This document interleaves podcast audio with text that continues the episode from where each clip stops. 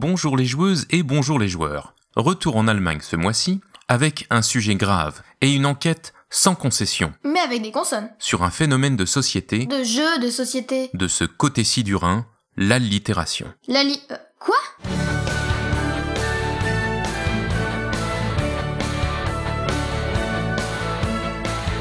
Joueurs, d'ailleurs. Ne vous alarmez pas, ne zappez pas cette chronique, vous allez voir où je veux en venir. Mais commençons par le commencement et rappelons d'abord ce qu'est une allitération. Julien, définition. Allitération. Nom féminin. Répétition d'une consonne ou d'un groupe de consonnes dans des mots qui se suivent, produisant un effet d'harmonie imitative ou suggestive. Alors là, j'ai rien compris. Mais si, tu vas voir. Tiens, lis cet exemple. Euh, pour qui sont ces serpents qui sifflent sur vos têtes? Ah, d'accord Dans ce célèbre vers, la répétition du son S évoque ainsi de manière très directe le sifflement des serpents et ajoute au sentiment d'inquiétude. Mais l'allitération ne se cantonne pas à la littérature. Tenez, écoutez. Qu'il est beau le débilé, qu'il est laid le débilo, débilé si beau, débile aussi laid. S'il est un débibot, c'est bien le beau débilé. Ou bien encore, Tacati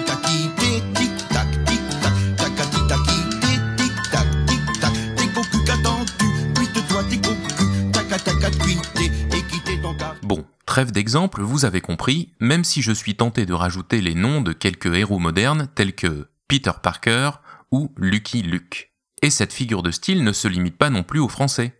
J'aurais même tendance à dire qu'elle est relativement fréquente en allemand. Mais pourquoi ça? Je sais, je sais. Nombre d'entre vous ne sont pas germanophones et vous avez de cette langue une image déformée, pleine de sons qui agressent les tympans et peuplée de mots qui font tous plus de 25 lettres à force de coller des substantifs les uns aux autres. Attention, en voilà un. Geschwindigkeitsbegrenzung. Oui, c'est un seul mot et ça veut dire limitation de vitesse. Alors, à ce compte-là, avec toutes ces consonnes, vous vous dites que l'allitération a effectivement toute sa place dans la langue de Goethe. Et effectivement, il y a plus de consonnes en allemand qu'en français. Un peu plus. Mais pas énormément. En français, les consonnes représentent 56% des phonèmes, en allemand 62%. Et les mots allemands sont, en fait, en moyenne, à peine plus longs que les nôtres si l'on considère juste le nombre de syllabes.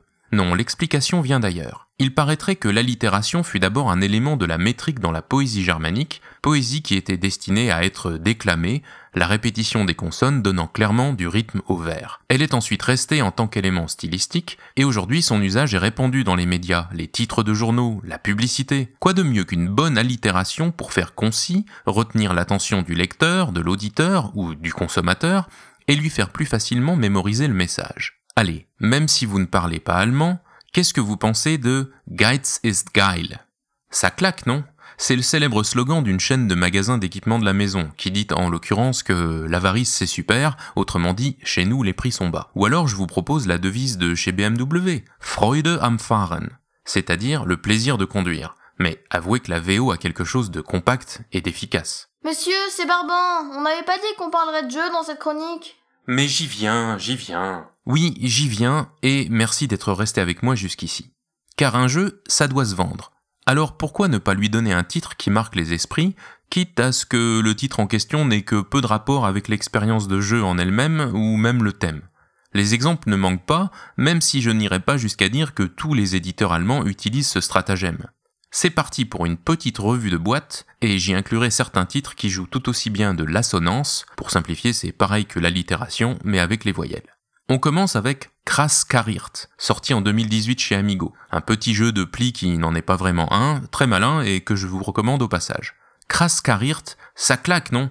Bon, ça veut dire en gros euh, vachement quadrillé, et le seul lien avec le jeu, ben, c'est que le dos des cartes est quadrillé. Oui, le lien est ténu, on est d'accord.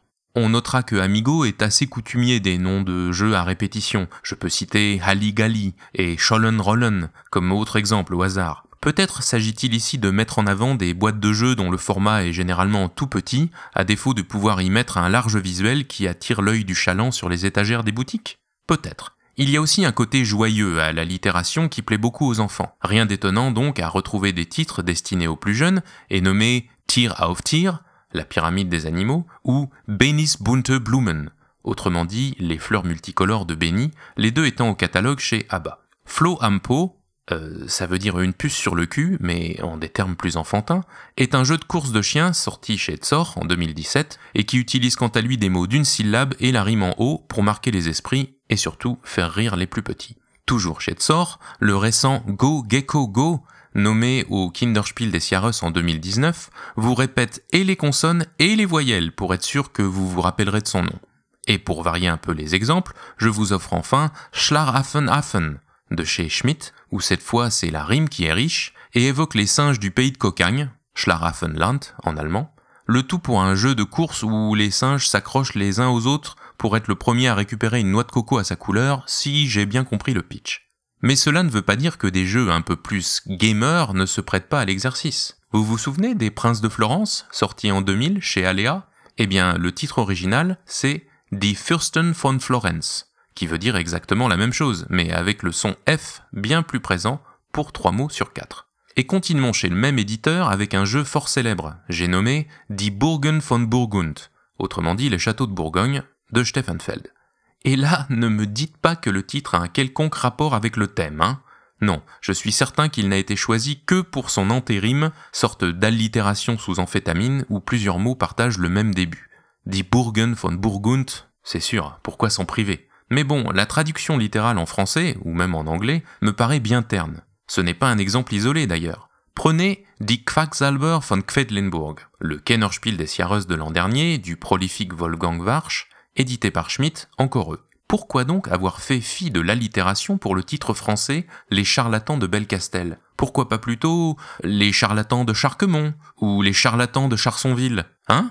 C'est pas les noms de communes qui manquent en France. Mais pour moi, le pompon de la traduction littérale de trop, c'est encore un jeu de Wolfgang Warsch, dont mon collègue Twin vous entretenait récemment dans l'émission Jeu du mois, j'ai nommé Die Tavernen im Tiefental. Toujours chez Schmidt, décidément. Mais pourquoi? Pourquoi avoir simplement traduit le titre littéralement? On se retrouve en France avec les tavernes de la vallée profonde. Mais bon sang de bois, qu'est-ce qu'il leur a pris chez Schmidt Autant le titre allemand est un peu rigolo avec cette allitération, autant je trouve sa traduction littérale trop longue et dénuée de sens, voire carrément étrange. Bref. Pour finir, restons chez Schmitt, ah, ça devient pathologique, avec le cas inverse, celui d'une localisation d'un jeu français, Medieval Academy, publié par Blue Cocker en 2014. Eh bien, l'éditeur a pris le parti de germaniser le titre et a opté là encore pour une rime riche, puisque la version allemande s'appelle Die Holde Isolde, soit la gracieuse Iseult. Pour le coup, je trouve que ça sonne bien. Comme vous pouvez vous en douter, je n'ai pas fait là d'inventaire exhaustif. Il y a eu d'autres titres exploitant cette figure de style, et il y a fort à parier qu'il y en aura encore, tant l'allitération est courante en Allemagne, même dans des expressions de tous les jours d'ailleurs. Alors pourquoi donc cette habitude de langage nous est-elle quelque peu étrangère en français? Pourquoi les titres de jeux édités en France n'utilisent-ils pas autant cette répétition de phonèmes? Eh bien, figurez-vous que je n'en sais rien. N'étant ni expert du sujet, ni linguiste, ne me considérant même pas comme un littéraire, l'allitération ludique n'est qu'un lièvre que je lève ici sans livrer à l'auditoire de conclusions sur le sujet. Autant vous dire que si certains d'entre vous peuvent nous apporter leur lumière dans les commentaires, ne vous gênez surtout pas.